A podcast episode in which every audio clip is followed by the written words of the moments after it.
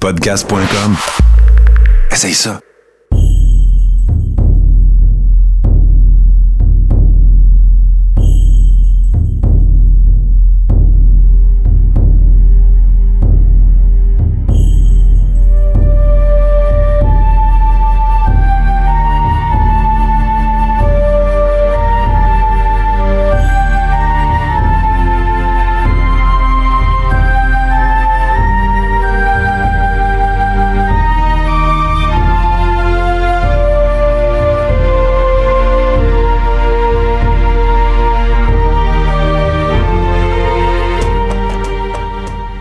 Bonjour à tous et bienvenue à ce nouvel épisode de Sur la Terre des Hommes. Cette semaine avec Jonathan le prof. Comment vas-tu mon cher Joe? Ça va très bien et toi? Yes, ça- oui, ça va très bien, mais une bronchite commence, alors ça se peut que je tousse pendant l'épisode. Ah, c'est pas grave, on va s'en sortir quand même. Tu vois, comme là, j'ai touché. Mais, euh, mon- mon cher Jonathan, euh, cette semaine, on va parler de la Terre, de notre planète, qu'on vient de dire hors d'onde, c'est pas enregistré, là, mais que ça ne va, ça va pas bien du tout pour euh, notre, euh, notre mère nature, n'est-ce pas? Effectivement, disons qu'on est dans des temps assez sombres pour, euh, pour Mm. bien décrire la situation. L'avenir n'est pas très, très lumineux. On peut dire une période de- d'urgence, je crois, de, à, à certains, ben, dans le fond, sur certains, certains plans, qu'on pense justement à l'environnement, qu'on pense euh, à, l'économie, à la politique. On dirait qu'on est à la croisée des chemins sur euh, bien des enjeux pour euh, notre planète. Et puis, c'est sur ça que je voulais parler avec toi ce soir. Premièrement, premièrement, allons, allons dans le plus gros du sujet, l'environnement. L'environnement, j'ai connu une jeune fille dans les dernières semaines que je ne connaissais pas l'existence. Il s'agit de Greta Thunberg. Peux-tu nous parler un peu de cette euh, jeune fille-là, une jeune Suédoise euh, activiste environnementale? Ben, en fait, euh, la jeune Greta, c'est une, jeune Suédoise qui a décidé de faire la grève de l'école à chaque vendredi dans sa Suède natale pour, pouvoir, dans le fond, aller manifester devant le Parlement suédois pour montrer aux politiciens de la Suède qu'elle, dans le fond, elle voulait plus, plus d'effets ou plus d'actions gouvernementales euh, face au changement climatique. Et ce qui est particulier, c'est que la Suède est un des pays les plus avancés au niveau des lois environnementales. Donc, c'est comme si pour elle, c'était pas assez, parce que ce que je crois, c'est qu'elle veut que la Suède en fasse plus pour compenser pour les pays qui en font moins. Fait qu'elle, c'est un peu son, son minding. Puis là, dans le fond, c'est devenu une star planétaire et malheureusement, je pense qu'on est en train de l'instrumentaliser peut-être un petit peu, Je ce qui fait que pour une jeune de 16 ans, il y a beaucoup, beaucoup de pression sur ses épaules présentement. Je je suis tellement d'accord avec toi parce que depuis des semaines qu'on la voit ben, se promener un peu partout autour du monde. Elle est allée en France euh, il y a à peu près un mois. Euh, Greta a annoncé qu'elle allait euh, traverser l'Atlantique à bord d'un voilier zéro émission, dans le fond, zéro polluant. Et puis, pour arriver en Amérique, pour aller aux États-Unis, un des pires pollueurs de la planète, avec la Chine, entre autres, mais dans le fond, les pays les plus euh, industrialisés. Et puis, on dirait que aux États-Unis, on la prend justement pour genre une rockstar, dans le fond, qu'elle ne veut pas devenir. C'est pas ça son but. C'est pas ça son but, elle, c'est de transmettre un message, de dire écoutons les scientifiques, écoutons la science au lieu de- de- d'écouter justement le, le côté, euh, le côté économique de la chose. Puis on dirait qu'il il revient ça, tu sais, tout le temps le côté spectacle américain de. L'amener dans, des- dans des talk shows, puis pas, pas la tourner un peu au, au ridicule, mais un peu quand même. Moi, je le vois comme Ben, ça. c'est, essayer, dans le fond, de lui faire perdre la crédibilité parce qu'elle fait peur, cette jeune-là. Une jeune de 16 ans aussi influente dans le monde, je crois pas qu'on ait ça très, très souvent. Fait que dans le fond, je pense que inconsciemment, les Américains essayent de la piéger à son propre jeu Mhm. pour montrer que la petite Greta est pas si parfaite que ça, que c'est une jeune comme les autres, puis que c'est pas la Messie, c'est pas le sauveur. Je pense que c'est un peu dans ce sens-là. On essaye vraiment de trouver la faille pour être capable ensuite de l'attaquer puis de la démolir, comme beaucoup de chroniqueurs de droite essayent de faire Ouais. au Québec, soit dit en passant. Là, j'ai vu beaucoup d'atrocités, principalement dans le Journal de Montréal, puis dans certaines radios de Québec. Là, on s'entend que c'est assez bas de Ouais. s'en prendre gratuitement comme ça à une jeune de 16 ans qui veut juste, comme tu dis, demander aux gens de d'écouter les scientifiques. Quand on parle des scientifiques, on va parler d'un regroupement qui s'appelle le GIEC. C'est les 2500 plus grands experts en climat au monde. C'est 2500 Einstein sur l'environnement. Je pense que leur parole a plus de sens qu'un Donald Trump ou de n'importe quel climato-sceptique peut avoir. Fait c'est juste logique que ce qu'elle dit. Elle, elle, se prend pas pour le Messie. Elle dit juste d'écouter la science. C'est le message le plus logique qu'il n'y a pas. Mais là, on essaie justement de, de changer la perspective pour essayer un peu de, de démolir son message ou de démolir son image. Exactement. Un exemple qui m'a vraiment, euh, vraiment désolé euh, justement cette semaine, c'est Maxime Bernier, le, super euh, chef oh. du parti, le Parti populaire du Canada. Mon préféré. Ouais, un méchant innocent justement qui a dit on ne devrait pas écouter une jeune autiste euh, que dans le fond, elle sait pas partout de quoi qu'elle parle, que justement est. Euh, instable mentalement. Instable, oui, instable mentalement, etc. J'en reviens pas comment qu'on peut dire ça euh, d'une jeune fille, dans le fond, qui veut juste nous faire entendre raison et faire, et faire entendre raison les gouvernements. Là. Mais tu sais, si ça avait été quelqu'un de la meute, tu sais, quelqu'un justement qui est caricaturé dans ce sens-là, je dis pas, mais pas un aspirant premier ministre du Canada, ça n'a aucun sens. C'est plus que du bullying, c'est de l'atteinte à la réputation, là, ça n'a aucun sens qu'est-ce qu'il a fait. Et je peux pas croire que certaines personnes l'appuient et que des gens sur Internet souhaitent presque sa mort parce qu'on la considère comme une mauvaise personne. C'est sérieux? Aucun. Bon, elle a eu des menaces de mort, des insultes, puis de beaucoup au Québec. Je te dirais que si tu vas sur les, les médias sociaux, sur certains sites, certains, euh, certains médias, il y a beaucoup, beaucoup de commentaires incitant à la haine et à la violence contre la jeune Greta. Incroyable. Puis on dirait qu'en voyant cette jeune-là, euh, je sens un, choc des générations. Tu sais, justement, la nouvelle génération, c'est une jeune de 16 ans qui s'en va parler à des gouvernements que, qui sont généralement euh, qui sont généralement euh, des hommes blancs de 60 ans. Ouais, c'est ça. généralement, c'est ça, des hommes blancs, baby boomers. Et puis, on dirait que c'est un choc des générations qui s'opère. Comment tu vois ça, Est-ce que, est que tu penses que c'est ça, ce que je vois juste ou. Euh? C'est exactement ce que je pense aussi. C'est vraiment le choc entre les millennials et les boomers parce que les millennials reprochent aux boomers de rien avoir fait et les boomers se défendent en disant que dans le fond, eux, ils savaient pas, fait que c'est pas de leur faute. Fait que les boomers essaient de s'en laver les mains et les jeunes cherche un bouc émissaire au lieu de s'attaquer au problème. Fait que dans le fond, on fait juste se relancer la balle. Et tant et aussi longtemps que ça va être comme ça, il n'y a rien qui va se passer. Oui, les jeunes peuvent chialer après les boomers, mais si personne ne fait rien, la situation ne changera pas. Et la prochaine génération va chialer après les millennials parce qu'ils auraient pu faire de quoi, puis ils l'ont pas fait. Hmm. Et parlant justement de prochaine génération, comment tu vois l'avenir, toi, côté environnemental? Parce que là, cette semaine, Là, on est, le 19, le 19 septembre.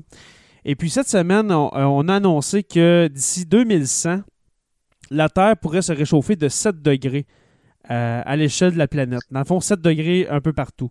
Ça, ça veut dire exactement que à 7 degrés, ben, oubliez la, calotte polaire euh, arctique. Euh, la glace en Antarctique, on peut commencer à oublier ça. Et puis, ça va amener justement la montée des eaux. Et puis, les grandes métropoles de ce monde se trouvent, si vous ne le savez pas, sur le bord euh, des océans. C'est une catastrophe. Moi, à, mon avis, c'est une catastrophe euh, qui s'en vient. Ça n'a pas le choix, 7 degrés, parce que moi, j'avais entendu dans un documentaire qu'une hausse de 3 degrés serait presque irréversible et puis causerait justement cette montée des eaux-là. À 7 degrés, comment tu vois ça, toi? À 7 degrés, moi, ce que je crois, c'est que on se rendra c'est qu'on se rendra malheureusement peut-être pas à 2100 si la tendance se maintient. Ouais. Je vois pas comment ça va être humainement possible parce que il va tellement avoir de changements drastiques. Avec une, une hausse de la température, on a une hausse des climats extrêmes, une hausse des ouragans, une hausse euh, des, des, vagues de chaleur. C'est surtout ce qui me fait peur. Moi, quand on augmente de 7 degrés, je prends l'exemple de Dubaï où il fait déjà 48 degrés, rajoute-en 7, on s'entend que ça va commencer à être hyper chaud. Fait mhm. que les gens vont chercher à migrer. Fait que ce qui risque d'arriver, c'est des grosses vagues de migration. Fait que les gens qui sont déjà à la Maxime Bernier contre l'immigration de masse, euh, qu'est-ce qu'ils vont faire quand c'est des millions de personnes qui vont chercher refuge parce que justement le climat est trop déréglé? Fait qu'il n'y a pas juste l'environnement, il y a tout ce qui va autour aussi qui risque d'être assez important. Exact. Et puis tu parles de vagues de chaleur. Euh, justement, l'été 2019 a connu euh, euh, un record, encore une fois, on dirait que c'est d'année en année, hein, les records de chaleur. te souviens-tu des, canicules en France, notamment, où est-ce que justement les, gens essaient de trouver des points d'eau? de, en Inde, en Inde, ça a été incroyablement chaud. Euh, les gens euh, sont, morts quasiment par centaines. Puis là, c'est sûr que c'est. On parle d'au-dessus d'un milliard de population. Mais quand même, comme tu dis, comment ça va être humainement possible de survivre à ça, une, hausse de 7 degrés? C'est quasiment impossible. Je, ne vois pas comment qu'on va pouvoir. C'est sûr que c'est pas une extinction qui s'en vient, mais comment qu'on va pouvoir survivre à ça? Je, ne sais pas. Je sais pas euh, qu'est-ce qui va se passer, en tout cas. La seule, la seule chose que je vois, c'est qu'on va devoir s'adapter parce que, comme on disait hors d'onde, le problème est tellement avancé, il y a tellement, tellement euh, de choses qui sont hors de contrôle que c'est sûr qu'il va arriver qu'on pourra jamais s'en sortir. Le mieux qui peut arriver, c'est qu'on diminue les impacts, mais les impacts vont être là quand même. Fait que c'est sûr et certain que la prochaine génération va vivre probablement dans le monde le plus difficile de tous les temps. Ouais. Parce que qu'est-ce qui est. Dans le fond, les dommages qui sont causés, euh, sont irréversibles. On ne pourra pas revenir comme il y a 50 ou 100 euh, ans. Dans le fond, les dommages sont là pour rester. Dans le fond, qu'est-ce qu'il faut faire? C'est, comme tu dis, euh, colmater les dommages pour pas qu'il y ait d'autres, d'autres, justement, d'autres dommages à venir ou... Ben, je pense que ce serait ça la solution. Et moi, ce que je trouve déplorable, c'est qu'en 1992, le, le regroupement d'experts sur le climat, le GIEC, avait fait une liste de 2500 euh, solution aux problèmes environnementaux. Donc, on avait toute la recette pour régler les problèmes, mais il n'y a rien qui a été fait. Donc, malheureusement, c'est un peu de la faute à tous ces gens-là. Et puis toi, là, dans le fond, la solution que tu verrais à ça, est-ce qu'il y a une solution, euh, ben, dans le cas qui nous occupe, est-ce qu'il y a une, solution miracle ou euh, qu'est-ce que tu proposes, toi? La solution miracle numéro un, c'est d'arrêter d'élire des, des, gouvernements de, de, droite, de climato-sceptiques, des, euh, des, des, conservateurs ou des euh, populistes ou des gens qui croient pas en la science. dans peu importe le domaine, quand on s'en prend à la science, ça devient dangereux. Et quand on s'en prend à la science et aux journalistes, ça l'est encore plus. Puis malheureusement, on vit une montée justement du populisme des groupes de droite. Je parle, je pense à à Doug Ford, on parle de Trump, puis euh, hier Bolsonaro au Brésil. Donc, il y a de plus en plus de leaders ouvertement climato-sceptiques à l'époque où on est le plus en danger, où on est le plus conscientisé à l'environnement. Il y a beaucoup de mauvaise foi. Et comme on disait tantôt, c'est clairement, c'est une question d'éducation, puis une question aussi de choc des générations. Là, je pense que c'est vraiment les deux plus gros problèmes. Exactement. Et puis justement, ben, tu m'emmènes vers la politique. Euh, à l'aube de 2020, euh, on constate, comme on a dit tantôt en début d'épisode, on constate un changement de mentalité, on dirait, dans les masses. Est-ce que tu trouves justement que de plus en plus de gens commencent à penser davantage de droite? Parce qu'on dirait que, je ne sais pas comment que ça a pu arriver en dedans. Ben moi, on dirait que je vois ça depuis 10 ans environ. Là. Je constate une montée de la droite. là, là ben, je ne dis pas de droite extrême, c'est pas ça que je veux dire. Mais quand même, on, dirait que les gens de droite sortent de plus en plus. Tandis que les gens de. Ben, là, je ne veux pas mettre les gens de gauche, mais les, gens de centre, on dirait qu'il y en a de moins en moins. Ben, je pense que c'est que là, on est en train de se polariser. C'est qu'on est de moins en moins au centre et de plus en plus, on est dans des camps. Le camp de gauche et le camp de droite. Et c'est là où ça devient un débat malsain parce que on campe nos positions, puis on refuse d'écouter l'autre et on fait juste se lancer des insultes parce que, tu sais, honnêtement, là, moi, je suis quelqu'un qui est pas mal plus de gauche que de droite mais je suis capable d'avoir des discussions avec des gens de droite puis de comprendre leur point de vue. Exactement. Et je sais qu'il y, a des gens de la droite qui sont capables d'écouter ceux de la gauche, mais le problème avec la majorité, c'est que les gens de la gauche restent ensemble. C'est un milieu homogène, les idées se partagent pas. C'est la même chose à droite, fait que malheureusement, c'est sûr qu'éventuellement, ça va finir par faire des encore plus de tensions, encore plus de conflits, parce qu'il faut vraiment qu'il y ait une solution. Puis la solution est globale. Il va falloir qu'un jour la gauche et la droite euh, soit capable de s'entendre, sinon euh, c'est sûr que ça ne marchera pas. Puis moi, moi, je constate que, en plus de ça, on dirait que les médias nous, euh, nous montrent plus des gens, justement, à l'extrême de ces specs-là. On dirait qu'on on Ben, voit, plus le, on voit plus le monde de- du centre. On, on dirait qu'on veut montrer le monde de droite. Euh, ben, tu on va dire extrême droite, là. On dirait qu'on veut montrer le monde, OK, vraiment à droite, ça ressemble à ça, puis vraiment à gauche, ça ressemble à ça. Alors, t'as à gauche, justement, des manifestants qui peuvent manifester contre, contre, euh, tout et n'importe quoi. Et puis, t'as les gens de droite, justement, qui peuvent euh, être sceptiques de, choses qui sont vraiment. qui sont vraiment visibles, comme le climat, par exemple. Moi, j'en reviens pas encore aujourd'hui qu'il y ait des climato-sceptiques. Ça se voit tellement. Puis là, on va se faire dire ben oui, mais a un changement climatique, comment ça se fait que l'hiver, on a encore de la neige, euh, ben, des, des quantités de neige incroyables, mais on, ils remarquent pas, on dirait que les, euh, par exemple, pour l'hiver, les tempêtes sont pires qu'avant. C'est- plus violent. C'est- pas qu'il fait moins 40 tout le temps, mais c'est de plus en plus violent. L'hiver est interminable. Euh, Puis les, les étés sont tellement chauds. On, on dirait qu'ils veulent pas comprendre. C'est aussi le fait que les gens mélangent climat et météo. C'est deux choses différentes. Exactement, Le climat exactement. est quelque chose, puis la température qu'il fait en est une autre. Fait que, pour, pour répondre un peu à ce que tu disais sur euh, la surexposition des, des extrêmes, c'est Ouais. parce que c'est rendu un spectacle. La télévision est un spectacle. Justement. La politique devient un spectacle. Fait que Ouais. malheureusement, on cherche la personne qui donne un show. On parle, on pense à des Richard Martineau, des Éric Duhem, donc des gens qui font exprès pour polariser, pour créer le débat. Parce qu'en créant le débat, ça crée des clics, ça crée des revenus. Fait que malheureusement, Exact. on monétise ou on exploite ce côté-là euh, provocateur, ce côté-là justement euh, dénonciateur, euh, celui qui frappe sur tout, puis ça fait pas avancer le débat malheureusement, ça fait juste causer encore plus de tension. Exact. Je t'emmène sur un autre sujet. Euh, dernièrement, il y a un espion qui a été exfiltré du Kremlin et puis il prétend détenir des preuves que la Russie s'est infiltrée dans les élections américaines de 2016. Si on réussit à prouver un tel acte, comment la communauté internationale va réagir envers la Russie? Est-ce qu'il y a un risque? Parce qu'on on parlait euh, ensemble sur Messenger de guerre froide. On veut faire euh, pendant l'hiver un épisode sur la guerre froide.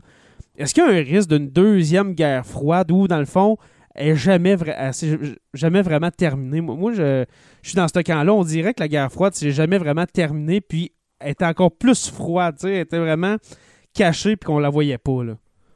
Le problème présentement, c'est que l'Europe, l'Europe de l'Ouest principalement, est devenue dépendante du gaz de la Russie. Fait que la Russie a beaucoup plus de pouvoir qu'elle en avait au temps de la guerre froide parce qu'elle influence vraiment, vraiment beaucoup. Elle a plus d'alliés, plus de force. Fait que le rapport de la guerre froide, je pense qu'il est inégal. Présentement, Mhm. la Russie a l'air d'être plus euh, en avance au niveau justement de l'influence et de la perception que les Américains, surtout avec toutes les allégations qu'il y a eu contre Donald Trump. Donc, Vladimir Poutine, présentement, à mon avis, c'est l'homme le plus puissant de la planète, c'est le plus influent, puis c'est probablement ouais. le plus c'est le plus brillant aussi, je pense, même si c'est un personnage qui me fait extrêmement peur, politiquement parlant, ce gars-là a vraiment compris comment jouer la game et c'est ce qui fait de lui vraiment quelqu'un de très, très, très machiavélique. Exactement. C'est le mot, c'est machiavélique, justement. Parce qu'il y a toutes sortes de rumeurs. Hein? La, rumeur euh, de plus en plus persistante que la Russie s'est vraiment mêlée de l'élection de 2016 euh, pour faire élire euh, Donald Trump. Et puis, en lisant Donald Trump, ben justement, c'est un pion facilement ma- malléable entre les mains. Tu peux te jouer de lui facilement. On s'entend, Donald Trump. Là. Et je sais, et je sais qu'il y a des auditeurs de Sur la Terre des Hommes euh, qui sont des, euh, des fans de Donald Trump, qui l'aiment. Eh bien, désolé, mais euh, c'est mon opinion. Donald Trump est vraiment, euh, je crois, le pire président que les États-Unis ont jamais euh, connu. Voilà, c'est Euh, dit, c'est dit pour les. Oh là là là là, c'est, c'est tout qu'un statement. Je te dirais Ouais. que le temps va probablement te donner raison, mais en ce moment, au niveau des dommages, je crois que George Bush Jr. Oui, est plus, euh, est plus, je pense, euh, problématique parce que Donald Trump a parlé beaucoup, a agi, mais au niveau de la politique internationale, il est quand même resté assez tranquille. C'est quand même le seul ouais, parce qu'il comprend qui a pas comment ça marche. Exactement, mais il n'a pas encore déclaré de guerre. Là, on s'entend qu'avec l'Iran, ça pourrait euh, être différent, mais c'est le seul président en mandat qui n'a pas vécu une guerre pendant son mandat. Fait que déjà là, malgré tous les défauts qu'on peut lui trouver, Ouais. il a fait des niaiseries, mais pour son propre pays. C'est ça qui est particulier. il nuit plus à son peuple qu'au restant de la planète. Non, mais c'est ça. Oh oui, ça, c'est certain. Il faut, il faut lui donner ça. Il n'y a pas parti de guerre. Euh, tu sais, contrairement à. Pas encore, c'est ça. Il pourrait déclencher la dernière et ultime guerre, on s'entend, celle dans Terminator 2. Mais, mais non, regarde, ça, ça me met du cœur parce que je, je, sais, je sais qu'il y en a qui, qui adorent Donald Trump euh, parmi nos auditeurs. Je respecte votre choix, mais en ce moment, c'est vraiment un épisode sur, euh, sur justement à l'aube de 2020. Écoutez, regarde, puis euh, c'est qui le président en ce moment? C'est Donald Trump, et ça fait deux ans qu'il fait un peu n'importe quoi. Et puis, la guerre. ça, fait depuis 1990 qu'il fait n'importe quoi, mais oui, ça, c'est oui. une autre, le gars qui a fait, opinion. Ouais, le, gars qui a fait cinq faillites et puis euh, qu'on a élu comme président. Il y a un super bon documentaire sur Netflix qui s'appelle Argent sale. Et il y a un épisode complet sur le mensonge de Donald Trump. Toute son histoire est fausse. Comment son père l'a financé, comment ah. ses relevés bancaires sont pas vrais, comment il a fait semblant d'être un milliardaire? Pour avoir l'image d'un homme riche, pour avoir des avantages, mais finalement, c'est une fraude du début à la fin. C'est ridicule à quel point ce gars-là, ben en fait, il est brillant dans le sens qu'il a compris le star system américain, il a compris la game de l'image et il l'exploite au maximum. Donc, il y a un côté brillant de Donald Trump, c'est juste pas brillant dans la bonne façon. Ben c'est juste du côté diplomatique, puis du côté que gérer le, pays le plus puissant au monde, c'est pas comme gérer un hôtel. C'est juste ça.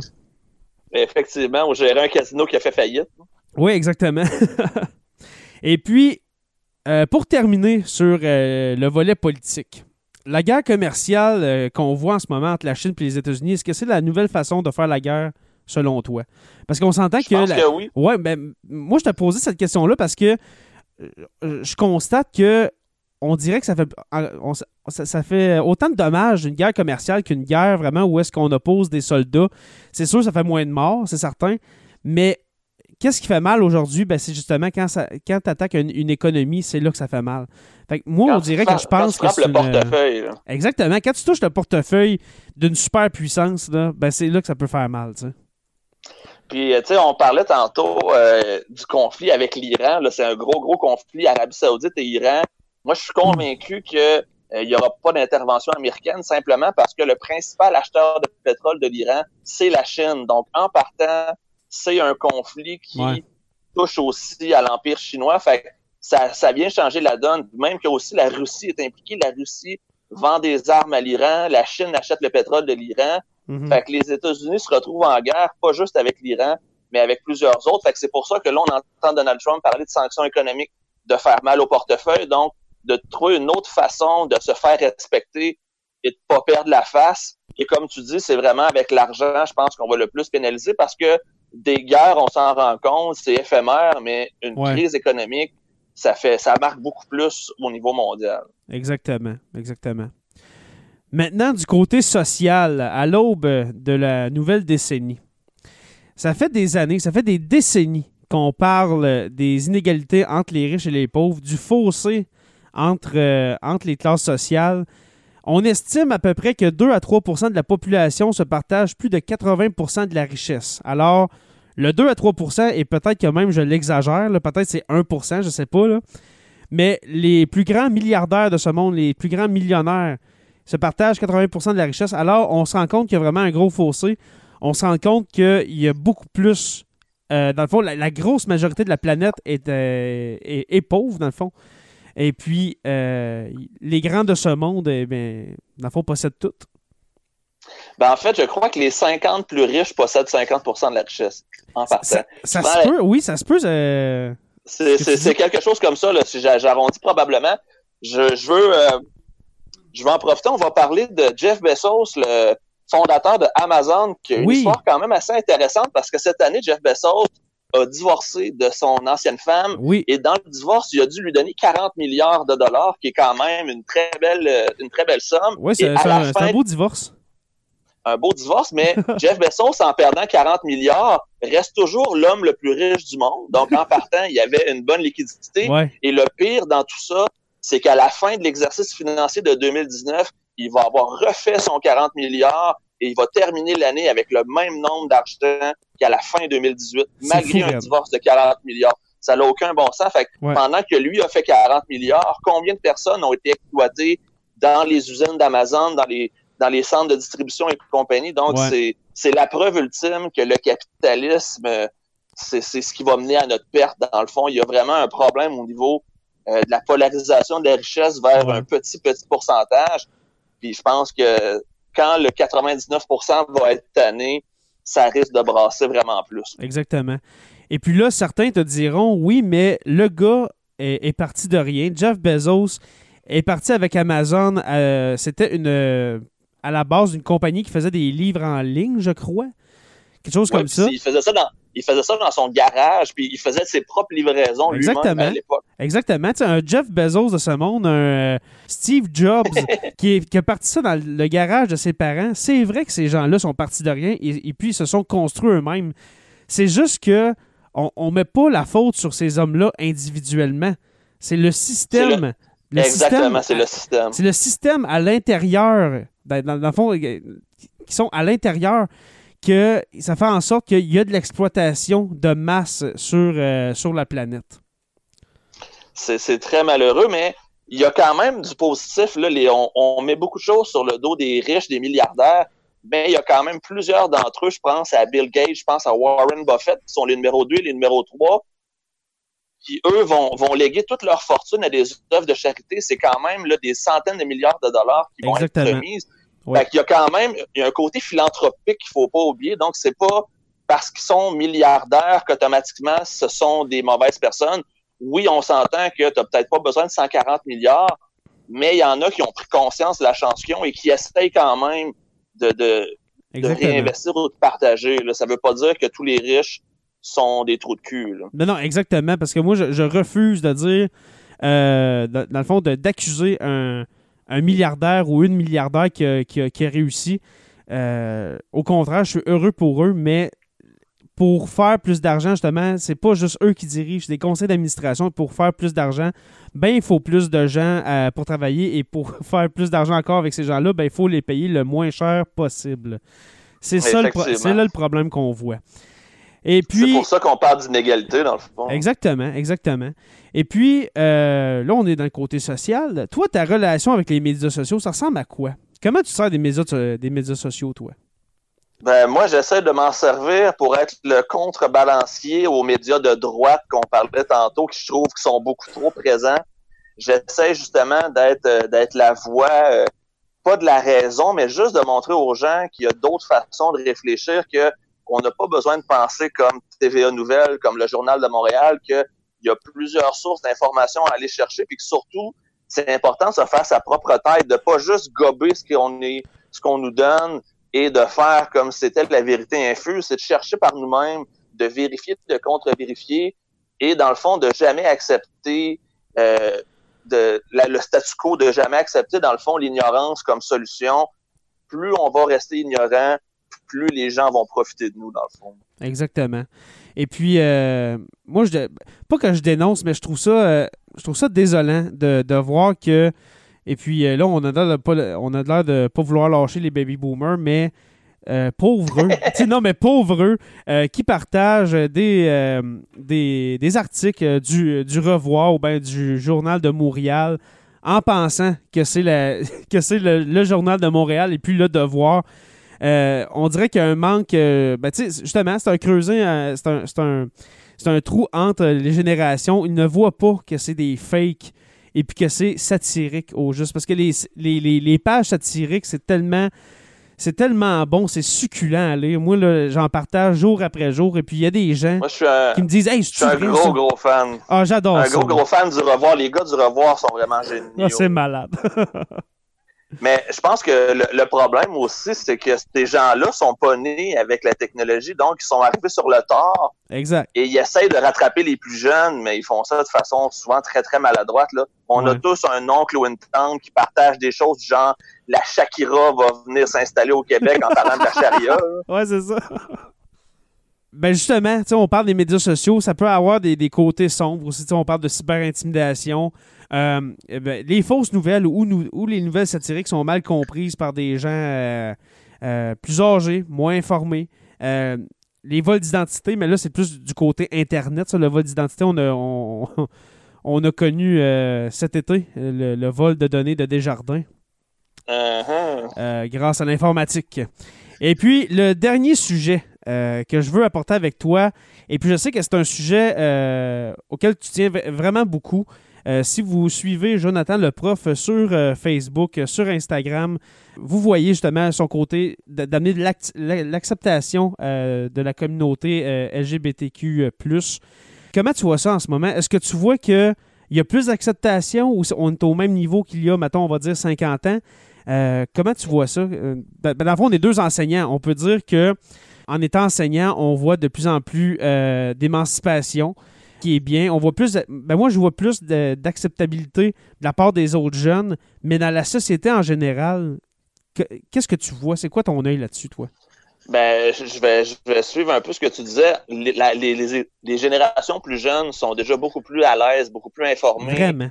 beaucoup vraiment. moins. euh, il y a beaucoup moins de préjugés. Donc, c'est vraiment un travail d'acceptation pour la société en général. Mm. Euh, c'est pour ça que j'en ai fait un peu un cheval de bataille. Moi, je suis 100% hétérosexuel, mais je vois beaucoup d'élèves, je vois beaucoup de gens qui sont pas bien avec leur Ouais. identité sexuelle. Puis c'est pas normal en 2019 qu'on ait à justement souffrir de ça, qu'on soit homosexuel, trans ou peu m'importe. Ouais. Fait que dans le fond, moi, ce que, ce que je trouve regrettable, c'est qu'il y a des jeunes qui vont souffrir, qu'il y a des jeunes qui vont, tu sais, le suicide, ces jeunes-là, va être plus élevé aussi. Donc, Exact. tant et aussi longtemps que le- la société en général sera pas plus acceptante, là, oui, le mariage est légal, on, on est de plus en plus ouvert, mais il y a encore tellement de préjugés, de commentaires, il y a tellement encore de haine envers ces gens-là que c'est pour ça que j'ai décidé de, de, de, de, de m'attaquer à tout ça pour justement les jeunes qui sont dans mes classes parce que ces jeunes-là, je veux qu'ils aient la même chance que toutes les autres de vivre une vie heureuse et de réussir. Fait que Exact. si je suis capable de changer les mentalités, tant mieux. Moi,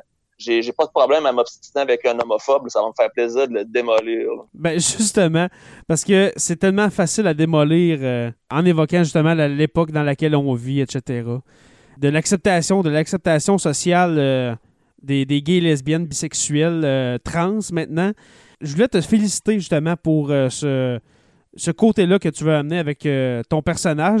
Dans le fond, on, a- on voit le, petit personnage dans Facebook, Instagram de Jonathan le prof. C'est- C'est c'est la, la, la caricature du prof. Dans le fond, à la base, c'était un projet qui était plus humoristique. J'ai été pris à mon propre jeu de, de, de, de continuer dans le fond puis de m'impliquer. C'est c'est une caricature de moi, mais on dirait que comme c'est la caricature de moi-même, je m'en permets beaucoup plus. Puis j'ai j'ai moins peur de brasser les choses. Puis euh, je me dis que si je peux faire une différence avec mes niaiseries, ben tant mieux. là. ça va être Ouais. vraiment un petit plus que je vais accepter puis je vais apprécier. Mais tu dis des niaiseries. Ben, tu sais, tu dis que c'est des niaiseries, mais c'est tellement éclairé et puis c'est succulent de, de te lire, mon cher. Euh, je te remercie beaucoup. mon cher Jonathan, que je vais bientôt appeler juste Jonathan parce qu'on commence à, à se connaître. Oui. Alors, euh, merci beaucoup, euh, mon cher, pour euh, cet épisode euh, vraiment fantastique, encore une fois. On a eu des ça m'a problèmes. fait plaisir. Oui, on a eu des problèmes techniques. Vous avez entendu pendant l'épisode le petit glitch pendant que Jonathan parle. Euh, on- j'ai des problèmes. J'ai des problèmes avec le système. Mais on va essayer de, de régler tout ça hein, pour euh, notre euh, prochain épisode. Ouais, Ah. j'ai hâte de voir le sujet que tu vas me proposer. Ouais, ouais, on va, on va regarder ça euh, cet hiver ou euh, même pendant l'automne. Euh, Si t'es intéressé, si t'es intéressé, là, moi, là, regarde, viens aux deux semaines. Ça me ferait plaisir de t'avoir. Ça pourrait être très, très cool. Ouais, on s'en reparle, je pense. Ça pourrait être un- Il y, a- il y a de quoi à faire. Ouais, yes. Si si t'as du temps, garde, je suis là. Et puis, tu vois, même la distance maintenant, ce n'est plus un problème. Mon La cher. magie de l'Internet. La magie de l'Internet et des médias sociaux. Voilà. à l'aube de 2020. Alors, euh, merci aux abonnés de suivre Sur la Terre des Hommes. Nous sommes disponibles sur Apple Podcasts, Spotify et sur tous les bons podcatchers Android. Merci aux patrons Olivier Sauvé, Stéphanie Théberge, Aurélie Atkins, le Fat Pack Podcast et puis un nouveau Pascal Ménard. Merci beaucoup, mon cher Pascal, de donner un 2 par mois pour euh, encourager le podcast. Pour les stagiaires, ceux qui donnent 5 par mois, nous avons Francis Furoy, S- euh, Jean-Sébastien Lamarche et puis Martin Godette. Euh, vous pouvez visiter le site euh, radioh2o.ca pour écouter les podcasts si vous n'êtes pas abonné avec un podcatcher. Dans le fond, si vous voulez l'écouter à l'ordinateur. Et puis, merci à podcast.com pour l'opportunité. Et puis, n'oubliez pas qu'à tous les jours, nous écrivons l'histoire. Merci et on se revoit la semaine prochaine ou dans deux semaines pour une autre page d'histoire de Sur la Terre des Hommes.